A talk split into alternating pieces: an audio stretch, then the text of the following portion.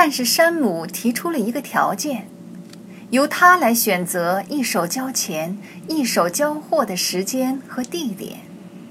这一回他说，时间将为第二天晚上的十一点半，而地点将是谢尔镇的一家仓库。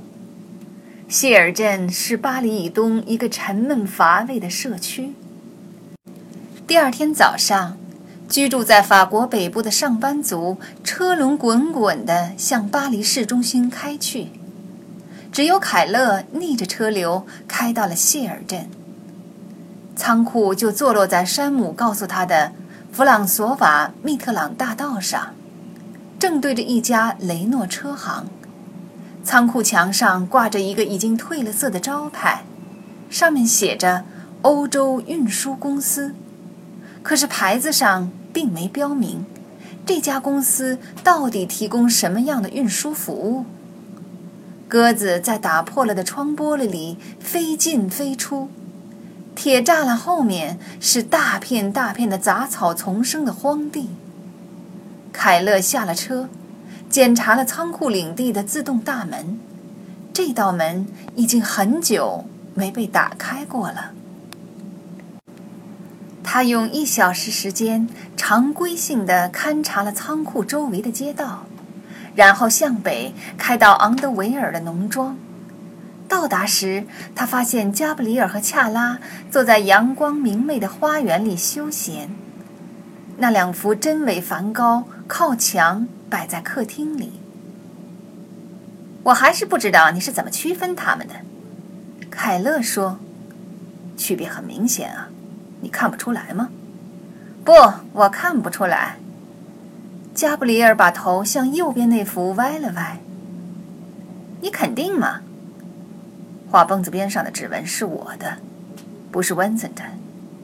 况且还有这个。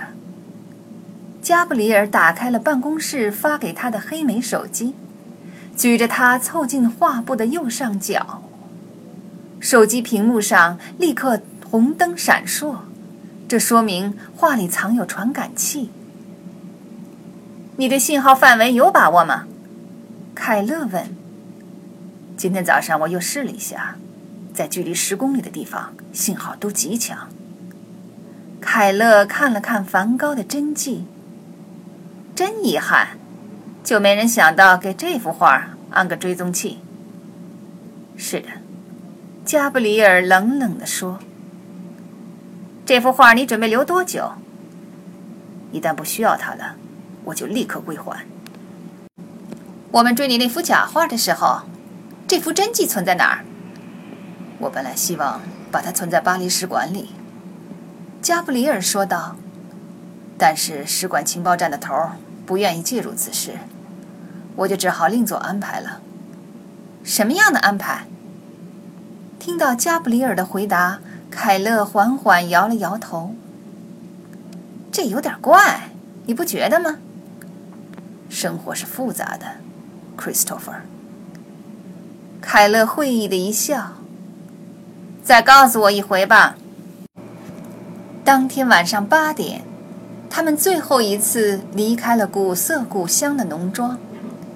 向日葵的复制品躺在凯勒奔驰车的后厢里。梵高的真迹则藏匿在加布里尔的车内。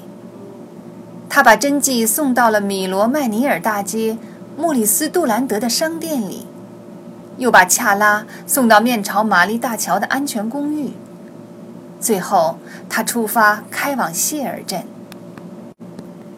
差几分十一点的时候，他到达谢尔地区，顺着弗朗索瓦密特朗大道，他把车开向仓库。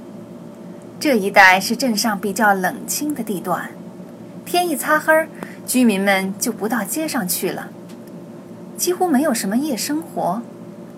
他绕着仓库的场地转了两圈，寻找一切蛛丝马迹，看这场交换是否是个圈套。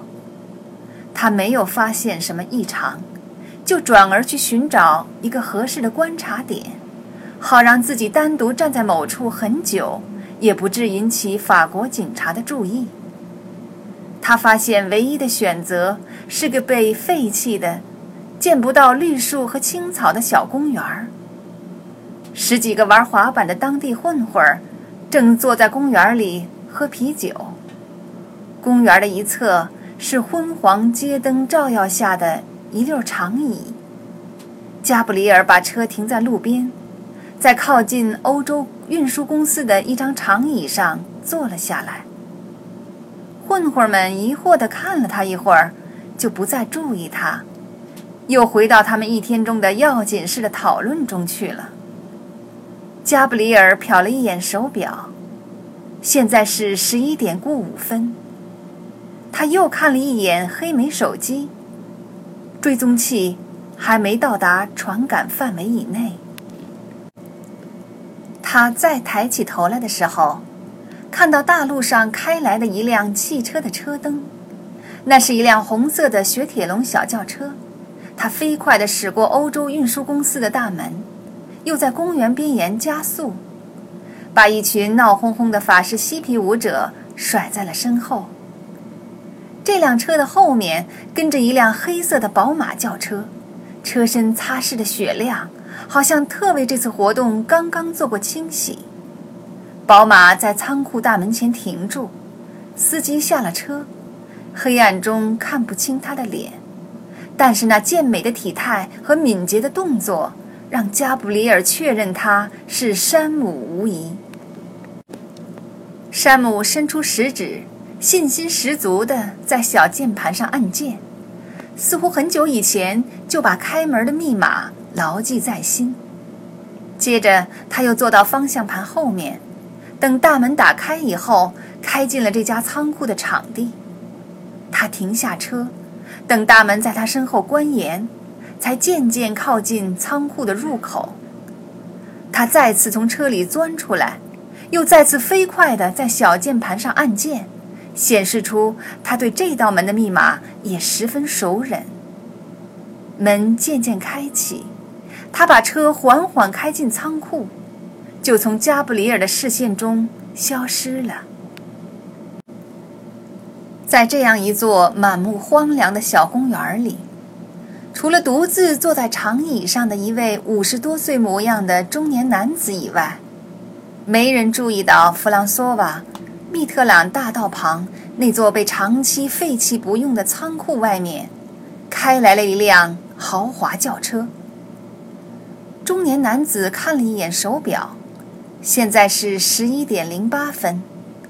他又看了看黑莓手机，手机上的红灯开始闪烁。凯勒的车正在向着他的方向开来。